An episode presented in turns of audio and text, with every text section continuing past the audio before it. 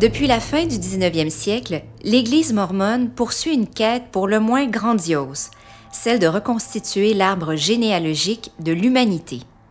Cette quête a donné naissance à la vaste industrie de la généalogie. Qui n'a pas déjà vu passer les publicités de compagnies comme Ancestry ou Family Search qui nous invitent à découvrir notre lignée familiale? Les données mormones ont d'autres ramifications, parfois insoupçonnées. Elles ont notamment ouvert des portes aux scientifiques et plus précisément aux chercheurs qui étudient le cancer du sein. Avez-vous déjà entendu parler de BRCA1? C'est un gène, désormais fameux, qui, s'il est affecté par des mutations, augmente les risques de cancer du sein. Eh bien, sans les données de l'Église mormone, il est probable que nous en saurions beaucoup moins aujourd'hui sur un cancer qui reste la deuxième cause principale de décès chez les Canadiennes. Religion, cancer, génétique, généalogie, comment tous ces morceaux s'imbriquent-ils dans la même histoire? Ici Marie Lambert-Chan, rédactrice en chef du magazine Québec Science. Aujourd'hui, nous plongeons dans une épopée fascinante avec notre reporter Sylvain Lombroso. Bonjour Sylvain. Bonjour Marie. Alors Sylvain, tu as récemment fait une virée à Salt Lake City, autrement dit le Saint des Saints des Mormons. Tu nous racontes? Alors oui, quand je suis allé à Salt Lake City, on m'a prévenu que, les Mormons avaient essaimé et que des scientifiques avaient bâti leur propre base de données avec des informations euh, qui provenaient des Mormons. J'ai trouvé ça vraiment intriguant, cette passerelle entre la science et les croyances religieuses. Alors j'ai demandé euh, quelle découverte ça avait permis. Et on m'a tout de suite euh, dirigé vers l'identification du gène dont tu as parlé, le gène BRCA1. Euh, alors BRCA1, c'est pour breast cancer, donc cancer du sein. Et on m'a parlé de, donc, de ce gène et de ses mutations qui laissent les tumeurs se développer chez les femmes. Alors comme je sais que c'est une maladie, comme tu l'as dit, qui, tue énormément de, femmes partout dans le monde, même au-delà du Canada, j'ai choisi de, creuser cette histoire. Et là, vraiment, j'ai pas été déçu parce que c'est une épopée scientifique, une, vraie, qui a été, euh, qui m'a vraiment fasciné, parce qu'elle a à la fois bah, de grandes répercussions sur la santé humaine, mais pas seulement, comme vous allez le, comprendre, elle a aussi euh, empêché que l'on revête le génome humain, rien que ça. En effet. Euh, peux-tu revenir expliquer à nos auditeurs un peu l'histoire de cette découverte? Alors, nous sommes là au début des années 70. Il y a un jeune scientifique qui s'appelle Mark Skolnick, qui est étudiant à Stanford, en Californie. Sur sa route scientifique, il va croiser des universitaires qui viennent de Salt Lake City et qui lui proposent d'exploiter les données généalogiques des Mormons euh, à des fins scientifiques. Alors pour rappel, donc les, Mormons ont noté euh, leur généalogie sur des documents papier, euh, comme leur a demandé de le faire leur leader spirituel Joseph Smith. Et ça dès le début du 19e siècle, parce qu'ils veulent utiliser ça pour baptiser leurs morts. Donc ils appellent ça des ordonnances du temple. Alors, ce commandement en fait euh, de Joseph Smith a incité les Mormons à, tout noter. Euh, il se trouve donc qu'il y a un médecin mormon qui a choisi de, répertorier dans un grand registre euh, tous les morts du cancer avec leur nom et puis la spécificité de leur cancer. Mark Skolnick, lui, a l'intuition qu'en croisant donc les deux fichiers, le fichier des généalogies mormones et le fichier des cancers, il va pouvoir identifier des familles euh, à risque, c'est-à-dire des grappes de famille, il y aurait un risque euh, d'avoir euh, des cancers. Et c'est ça qu'il veut analyser. Avec la technologie de l'époque, c'était pas aventureux de se lancer dans cette entreprise? Ah oui, vraiment, c'était très aventureux. Et d'ailleurs, vous allez l'entendre un, peu après, parce qu'on a réussi à retrouver Mark Skolnick. Alors aujourd'hui, il est à la retraite, il a 72 ans, il vit paisiblement en Californie. Mais quand on lui parle de, cette épopée, eh ben, il retrouve vraiment son énergie, vous allez l'entendre. Il, il, va revenir sur, euh, sur toute cette, euh, cette histoire, parce que en fait, ce qui l'a marqué, c'est qu'au début, quand il a eu cette, cette idée de, de, croiser euh, les données généalogiques et le registre des cancers, en fait, il a essuyé un refus de, sa hiérarchie. Euh, parce que nous sommes au début euh, des années 70 et en fait à l'époque on présuppose que euh, les cancers ne peuvent pas venir des gènes. Mais lui, il en est vraiment persuadé. Donc, va-t-il réussir finalement à obtenir le, financement nécessaire pour se lancer dans cette recherche? Eh bien, oui, vous allez l'entendre. Il a, vous allez comprendre, un peu modifié sa, sa demande de fonds. D'ailleurs, on va l'écouter à ce sujet. Oh, by the way, I was not, when I wrote the grant, allowed to use the word gene or genetics in the proposal because every, I was told don't do that. So we, it was called cancer incidence and risk factors by kinship. I wasn't, I wasn't allowed to suggest the genes were involved because everybody knew that cancer was an environmental disease. Donc, à l'époque, Marc n'a pas le droit de parler de gènes parce qu'on est persuadé que le cancer du sein vient uniquement de, facteurs environnementaux. Oui, c'est exactement ça. Et alors, il y a aussi une autre prouesse, c'est qu'à l'époque, euh, il faut convaincre tout le monde bah, de consacrer une, une, grosse partie du financement pour acheter un ordinateur. Oui, vous avez bien entendu, un ordinateur, hein, pas un parc informatique. L'idée, c'est d'utiliser euh, bah, l'informatique naissante pour gérer au mieux les fichiers de nom, pour pas tout traiter à la main. Et euh, Marc va nous expliquer en quoi c'était euh, bah, compliqué euh, d'utiliser l'informatique, euh, en quoi les ordinateurs étaient si rudimentaires. Project your mind back on computers in this time. There were no databases. There were no spreadsheets. There was no software. There were no editors. There was no word processing. There was nothing. There was a computer, and that was it, basically. So we, we, I said, we need our own computer. So we, we actually, in this grant, put in about $100,000. So imagine this $30,000 for a 25 megabyte disk. Alors, Marc nous rappelle qu'à l'époque, les ordinateurs, et, comme tu l'as précisé, Sylvain, ils sont chers, ils sont rudimentaires, c'est impossible de faire appel à une base de données, euh, on n'a pas des logiciels comme Excel, on n'a pas de traitement de texte, et dans sa subvention, il demande la, la, la bagatelle de 30 000 pour un ordinateur de 25 mégaoctets, soit à peu près l'équivalent aujourd'hui de 500 000 gigaoctets. Alors euh, Marc, euh, pour, euh, pour faire cette, cette mission, il a en fait, il a dû bah, évidemment recruter une équipe. Parce qu'avant d'arriver à la saisie sur l'ordinateur, bah, il a fallu photocopier chacun des documents, donc les fameuses ordonnances du Temple des Mormons, et surtout les classer. Et donc tout ça, eh bien, c'est une femme euh, qui, a, qui a exécuté cette mission à la main. Donc elle a quasiment passé deux ans donc à photocopier les documents et puis ensuite à tout euh, relier et à mettre, dans, à mettre ces documents dans des livres classés par ordre alphabétique et par année. Alors, quand Marc m'a raconté ça, au début, bah, j'étais un peu dubitatif. Euh, J'avais du mal à imaginer euh, cet annuaire géant euh, contenant des, des, centaines de milliers de, de personnes, le tout euh, écrit à la main, rangé dans des dossiers. J'avais du mal à, à me figurer que ça pouvait exister. Je t'avoue que je suis aussi un peu sceptique, bien que si tu es ici, je te crois sur parole, mais est-ce que tu as des photos qui t'ont permis de vérifier tout ça? Non, j'ai mieux que des photos, c'est-à-dire que j'y suis allé. Donc, euh, quand on était à Salt Lake City, euh, j'ai demandé à visiter l'endroit où tous ces dossiers sont stockés. La base de données de la population de, de l'Utah, euh, donc qui gère ce, projet, est accessible. Donc, j'ai pu euh, effectivement contacter les scientifiques qui, gèrent ce, cette base de données de la population et qui ont bien sûr entreposé toutes ces archives. Donc ils m'ont autorisé à, à, faire cette visite. Alors concrètement, ça se situe à l'université de, Salt Lake City. Salt Lake City, c'est une ville proche des montagnes. C'est une ville qui a plus de 1200 mètres d'altitude. Et là, l'université, elle est vraiment nichée sur un des sommets. Donc c'est assez haut dans la ville. On a une très très belle vue. Et alors là, on va écouter en fait, cette visite qu'on a faite, parce que vous allez euh, écouter, il se passe des choses euh, étonnantes euh, là-bas. Donc, on va être en compagnie de deux scientifiques de Salt Lake City, Alison Fraser et Diana Lane Reed, qui sont un peu en charge de ce, temple où il y a tous les noms de, des Mormons enregistrés. Et donc, vraiment, elles sont très sensibles à, l'importance de, la préservation de ces documents. On va les écouter à l'entrée du couloir qui mène aux archives. There are about 1.6 million people represented in these books. It's a national treasure. Uh, it's unique in the world.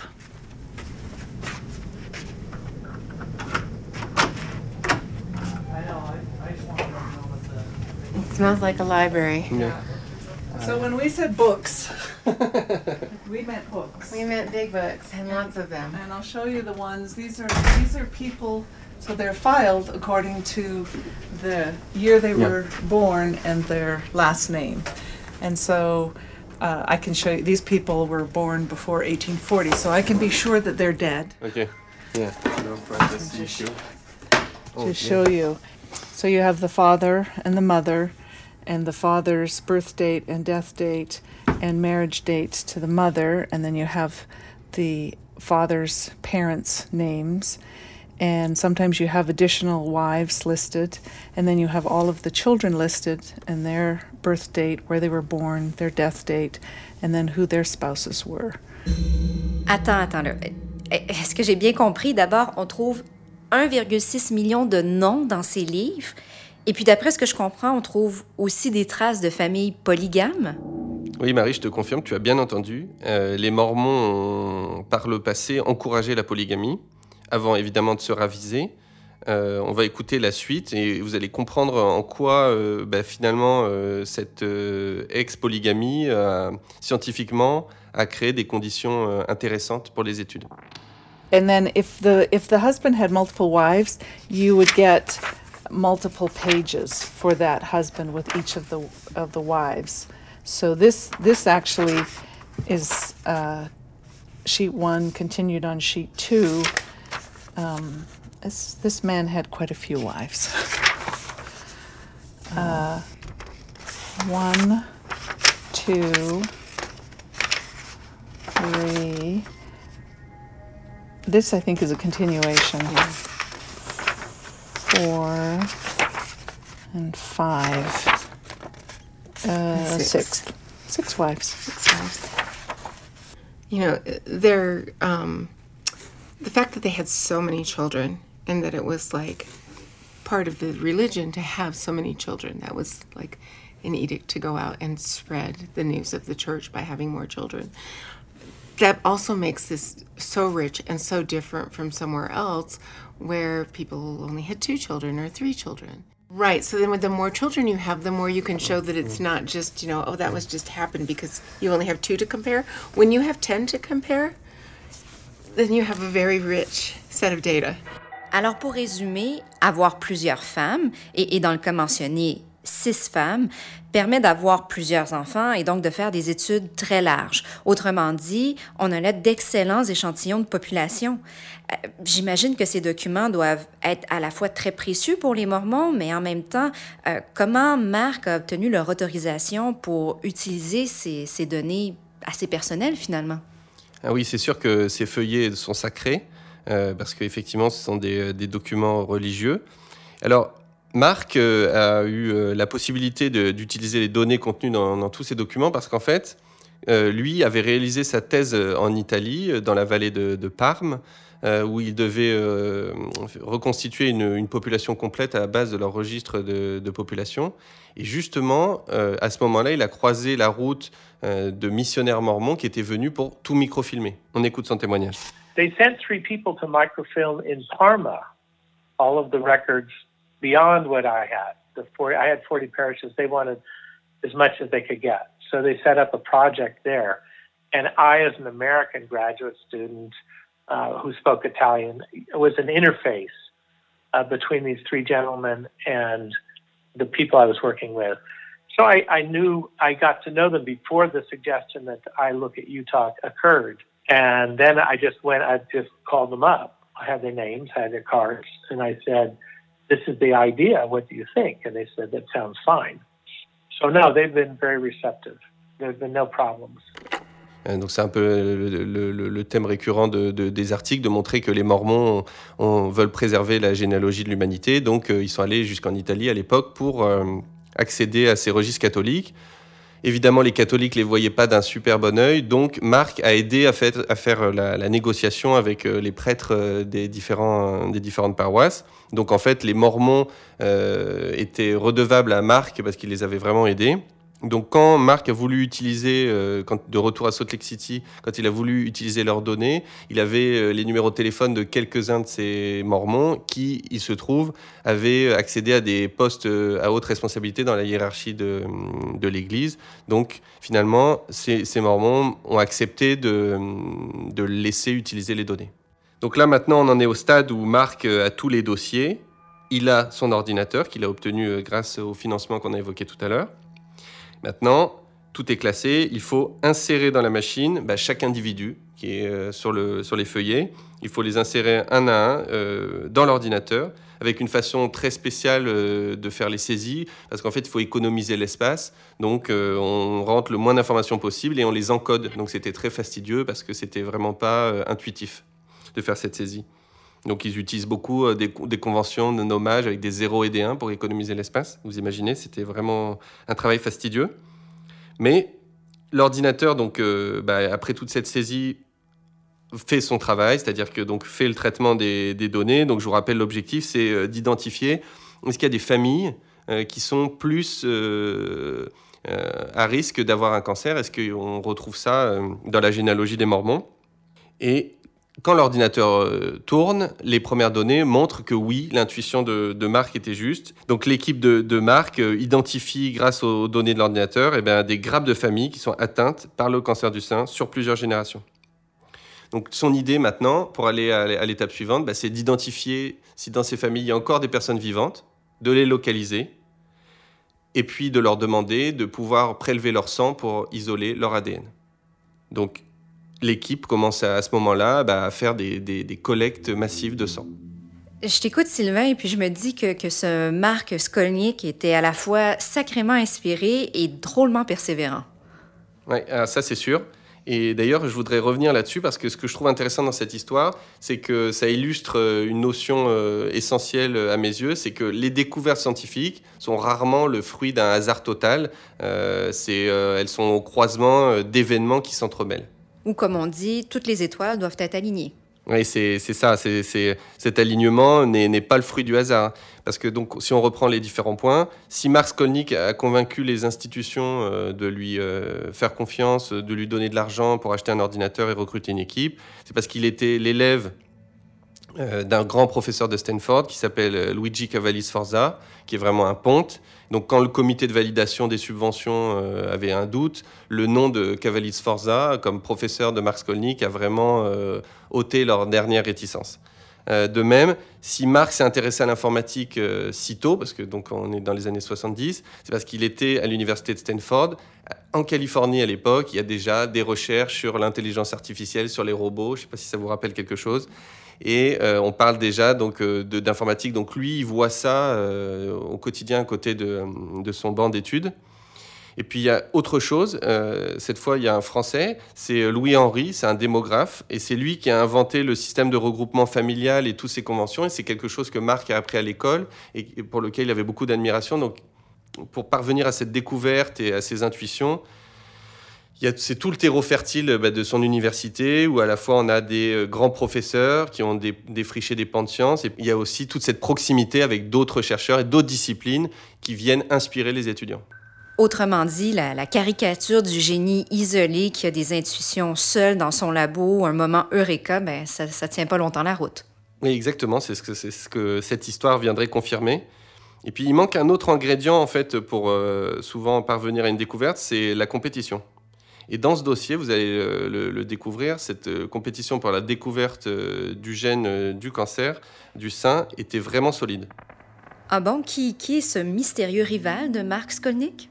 Alors c'est une femme, c'est une ennemie personnelle même de Mark Skolnick. Donc c'est euh, une, une ennemie, attention, sur le terrain de la science uniquement. hein. Euh, c'est Marie Claire King, c'est une biologiste américaine qui était une ancienne associée dans- de son laboratoire, mais avec qui il a eu quelques mésententes, quelques discordes.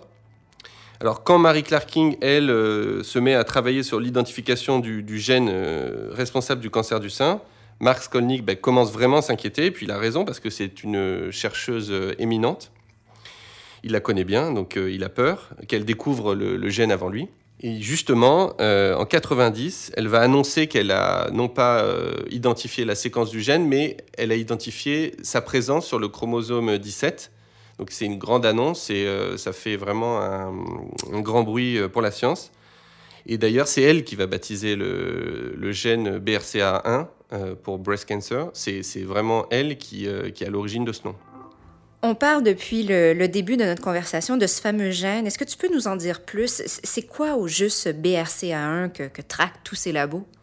Alors BRCA1, c'est un gène qui produit une, une protéine qui répare l'ADN. Souvent notre génome a, des euh, problèmes. Ça peut être dû à des facteurs extérieurs comme des radiations, mais ça peut être aussi simplement euh, notre machine qui se détraque et euh, qui commet des erreurs de recopie. La protéine BRCA1, elle aide à réparer l'ADN pour réprimer la prolifération cellulaire, c'est-à-dire que si jamais on a trop de cellules qui se développent parce que l'ADN marche mal, eh ben, ça va générer des tumeurs. Réprimer les tumeurs, ben, c'est essentiel à notre, à notre survie. Le problème, donc, c'est que certains humains n'ont pas la bonne séquence de ce gène, c'est-à-dire qu'en gros, si on résume, si on compare l'ADN avec des, des, lettres dans un livre, ben là on pourrait dire que certaines lettres sont inversées et que ça fait des fautes d'orthographe qui empêchent la compréhension en fait au moment de lire le code génétique. Donc évidemment, euh, les gens qui ont BRCA1 muté ben, sont plus susceptibles de développer des cancers du sein ou des ovaires. Ok, je comprends mieux. Mais, pourquoi à l'époque on cherche ce gène à tout prix? Bah, en fait, ce qu'on veut, c'est vraiment euh, bah, savoir où il est. L'isoler, en fait, c'est euh, enregistrer sa séquence normale pour pouvoir, du coup, trouver euh, bah, quelles sont les différentes mutations. C'est-à-dire qu'on sait qu'il y a un catalogue de, mutations, c'est-à-dire qu'il y a des mutations qui sont différentes. Les lettres sont inversées de façon différente d'un patient à l'autre, mais on a quand même des, modèles. Donc on veut trouver toutes les différentes formes de ces mutations. Et pour ça, donc, eh ben, il faut identifier des gens euh, qui ont euh, cette mutation. Donc, ça, grâce à, euh, comme on l'a vu tout à l'heure, quand on identifie des familles, ces grappes de familles qui ont le cancer du sein, on peut se douter qu'elles doivent avoir toutes la même mutation. Si on veut faire ce catalogue de mutations, bah, c'est évidemment pour dépister les, porteurs, c'est-à-dire euh, est-ce qu'on sera capable, en connaissant toutes ces séquences, eh ben, de, faire des séquençages génétiques chez les, patients et puis de, comprendre qu'elles ont cette mutation. Et si on comprend qu'elles ont cette mutation, on pourra potentiellement, à l'époque on se dit, aboutir à un traitement. Et puis ce qu'il faut souligner aussi, c'est que c'est une problématique importante parce que ces mutations ne sont pas rares alors particulièrement dans certaines populations comme euh, les juifs euh, ashkénazes, c'est-à-dire les juifs euh, d'Europe de l'Est, mais aussi dans, on, retrouve ces mutations dans, un, grand nombre de, femmes. Donc déjà à l'époque, on sait que c'est important et qu'il faut pousser un peu plus la recherche. Donc ces labos, celui de Mark Skolnick, celui de Marie-Claire King, ont vraiment envie d'être les premiers à publier la séquence du gène. Ils savent que ça va défrayer la chronique scientifique, voire même toucher le grand public. Ah oui, c'est sûr, parce que ça touche tellement de gens qu'ils savent que là, c'est pas uniquement les scientifiques qui vont être sensibles à, une telle annonce, ça peut être euh, vraiment le, plus large, euh, la plus large audience. Mais alors revenons sur Marie Claire King justement, parce que elle, a fait donc euh, son annonce pour dire que le, le, gène est sur le chromosome 17. Elle va s'avancer encore un peu plus en disant qu'elle est toute proche d'isoler complètement la séquence. Donc là finalement, on a l'impression qu'à cette époque-là, euh, donc euh, dans les années 90, la partie est gagnée pour elle. Et comment réagit l'ami Marc à cette annonce? Je me doute bien un peu de ta réponse. Bah oui, oui, tu, tu as bien anticipé. Évidemment, il va réagir très très mal. Euh, pour lui, c'est vraiment l'effet d'une bombe. que ce soit sa principale rivale qui fasse cette découverte, il va remobiliser toute son équipe hein, en leur disant bah, maintenant il faut foncer. Euh, on ne veut pas euh, laisser tout ce, travail, donc je vous rappelle ces années de, recherche, cette intuition, euh, cette saisie informatique, enfin tout ce qu'il a entrepris avec, son équipe qui est nombreuse. il ne peut pas concevoir de, jeter ça à la poubelle et de se faire griller sur le fil. Donc, pour être encore plus efficace, donc vraiment il, redouble d'énergie, il va créer une entreprise une entreprise commerciale baptisée Myriad Genetics en 1991, donc soit un, an euh, après l'annonce de Mary Clark King. Parce qu'en fait, il se dit que euh, il va partager ses recherches entre un labo public et aussi une jeune pousse, euh, parce que ça va stimuler tout le monde. Et puis, comme ça, il y aura un peu le côté industriel qui lui permettra peut-être d'accélérer et d'aboutir à, la découverte. Mais vous allez voir, cette décision aura de lourdes conséquences. Mais d'abord, on va, on va revenir sur, sur la découverte en elle-même. On sent le suspense, Sylvain. Qui gagnera de Marc ou de Marie-Claire? Alors, donc là, on en est au, stade où Marc a, tous ses échantillons d'ADN. Il en a en fait plus que les autres, puisque comme euh, il s'est euh, servi de, la, euh, de, la, population des descendants des Mormons, ben, il a énormément de, séquences d'ADN. Mais à l'époque, il n'y a pas de séquenceur automatique. C'est très fastidieux, il faut tout faire à la main. Donc il a toute son équipe là qui essaie d'isoler la, bonne partie du chromosome 17. Et alors comme je pense que c'est un, véritable leader, et eh ben il va toute son équipe va bosser jour et nuit. Et en 94, Marc et son équipe vont enfin isoler le gène.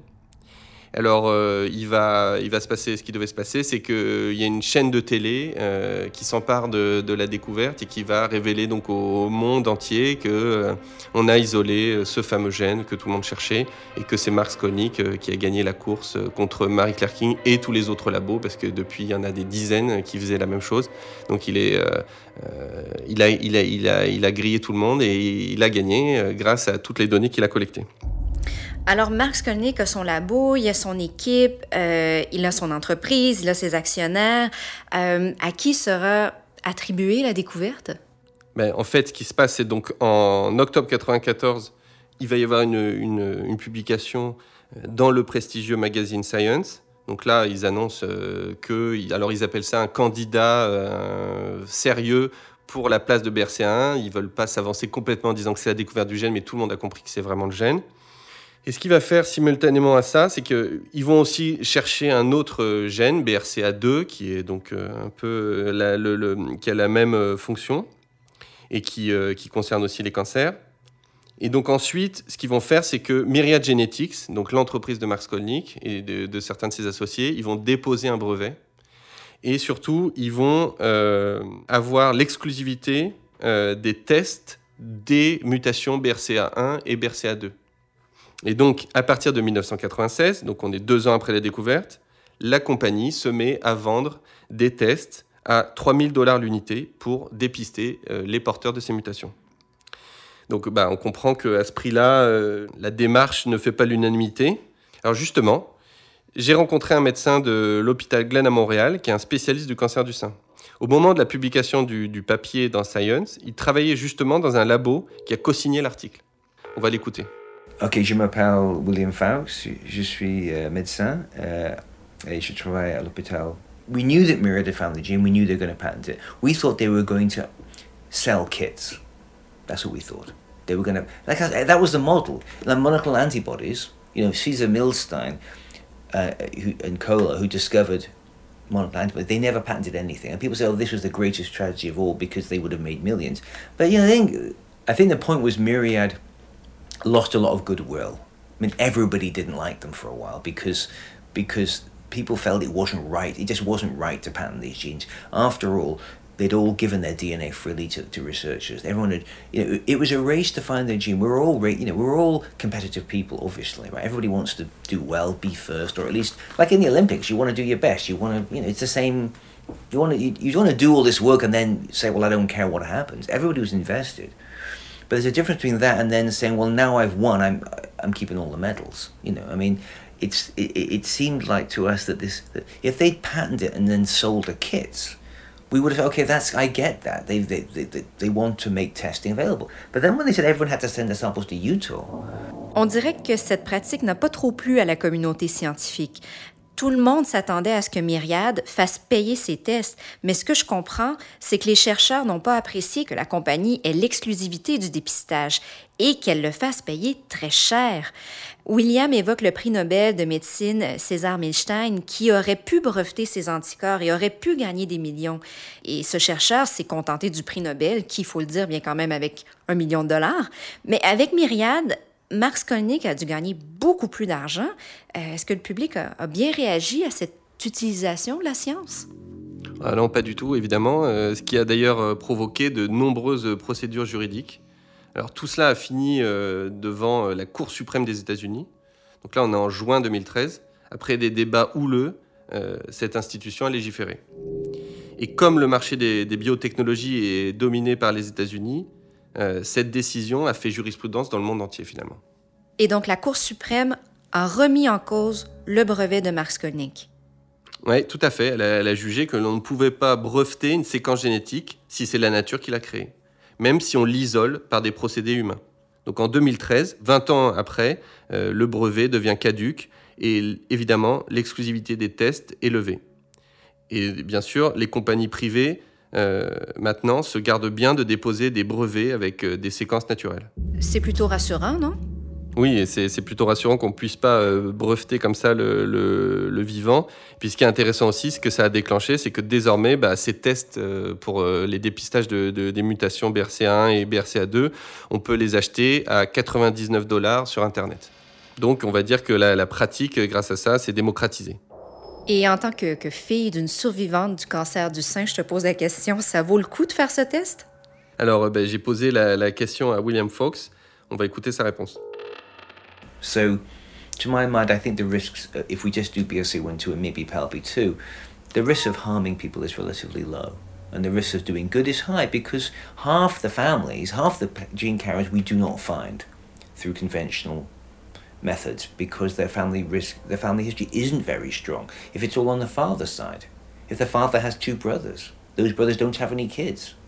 I mean, I know of families where it was the the relationship the, so the two women who had the mutation were related in the following way. It was the first woman's fathers, fathers, brothers, sons, daughter. That was the connection. They didn't actually know they, they were connected. They didn't know. They knew they were related, but they didn't know the fact. They actually knew the, the person who hadn't been tested knew that that other person had a mutation, but she thought, well, hold on a minute, it's my, it's distant to me. She, this person is my second cousin, but because it was her father's father's brother's son's daughter, he she didn't kind of cotton on that. Oh, it's that's there's no women between the two of them, and you can have that. It's not that rare actually. Le professeur pense donc que ça vaut le coup pour BRCA1 et BRCA2 parce que l'on sait comment prendre en charge les patients qui ont la mutation. On connaît les probabilités, selon les âges, de développer la maladie. C'est intéressant son exemple où, où, cela saute une génération car il n'y a que des garçons dans cette génération. Et, parfois, on oublie que l'on vient d'une famille à risque.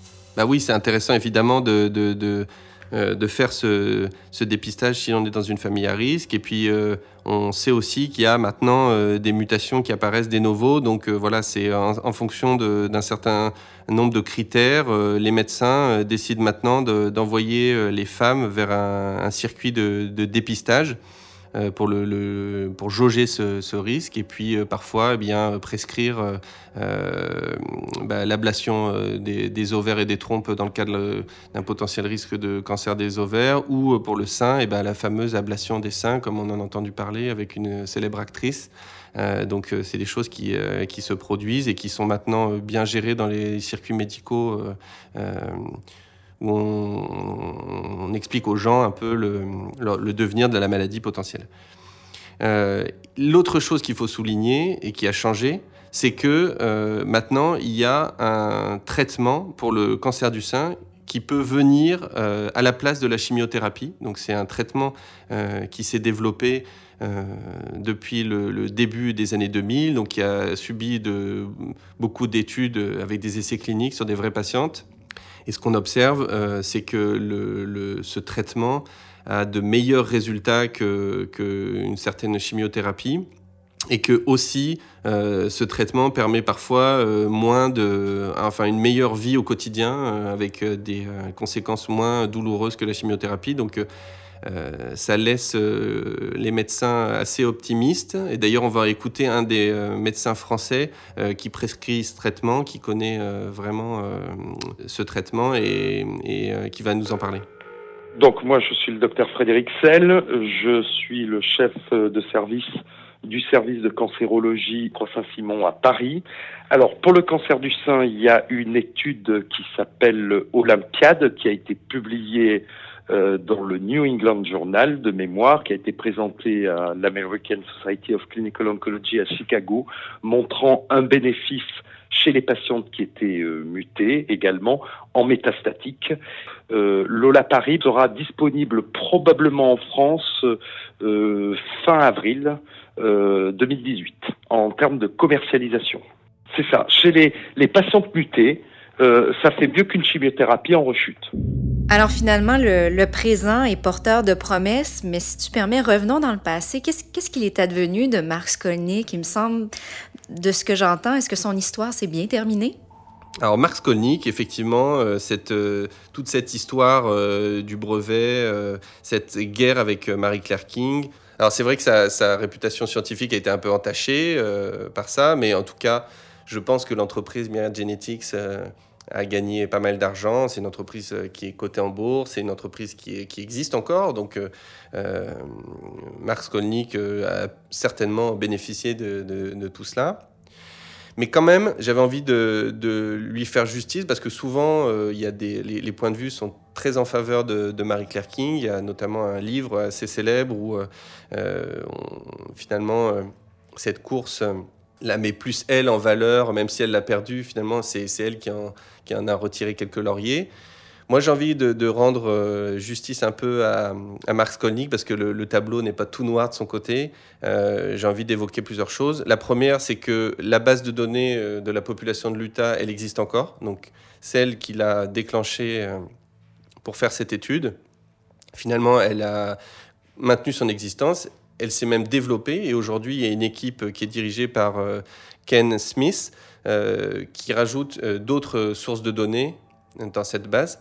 Et cette base, elle permet de faire énormément d'études. Elle a permis de découvrir d'autres euh, gènes, euh, un peu comme BRCA1, BRCA2, des gènes vraiment euh, importants pour la santé humaine. donc ça, a déclenché plein de découvertes. Donc ça, c'est important de le souligner. Ensuite, bah, le fait d'avoir identifié le gène dès 1994, bah, ça a permis de, poursuivre les recherches et notamment bah, d'aboutir à ce fameux traitement là qu'on a évoqué. Et puis finalement, en soulevant cette euh, cette possibilité de breveter le vivant, il a, il, a, il a soulevé une problématique euh, très importante qu'on a euh, finalement réglée. Donc, quelque part, c'est positif aussi parce qu'on a avancé là-dessus sur, euh, sur cette façon de, de protéger euh, les créations de la nature.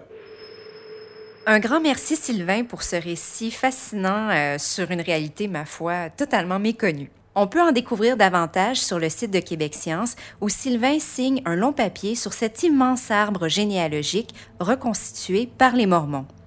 Et je vous invite également à écouter notre série balado La voûte éternelle sur iTunes qui retrace en quatre épisodes la quête généalogique des Mormons. Ce balado est une coproduction du magazine Québec Science et de Sylvain Lombroso. Il est réalisé par Sylvain Lombroso, prise de son Daniel Capeille, Conception sonore, David Lavesse. Si vous aimez l'émission, faites-le nous savoir sur iTunes. On aime les étoiles, surtout quand elles sont au nombre de 5. Vous pouvez suivre Québec Science sur Facebook et Twitter et consulter notre site au www.québecscience.qc.ca. Merci Sylvain. Merci à vous, chers auditeurs, et à bientôt.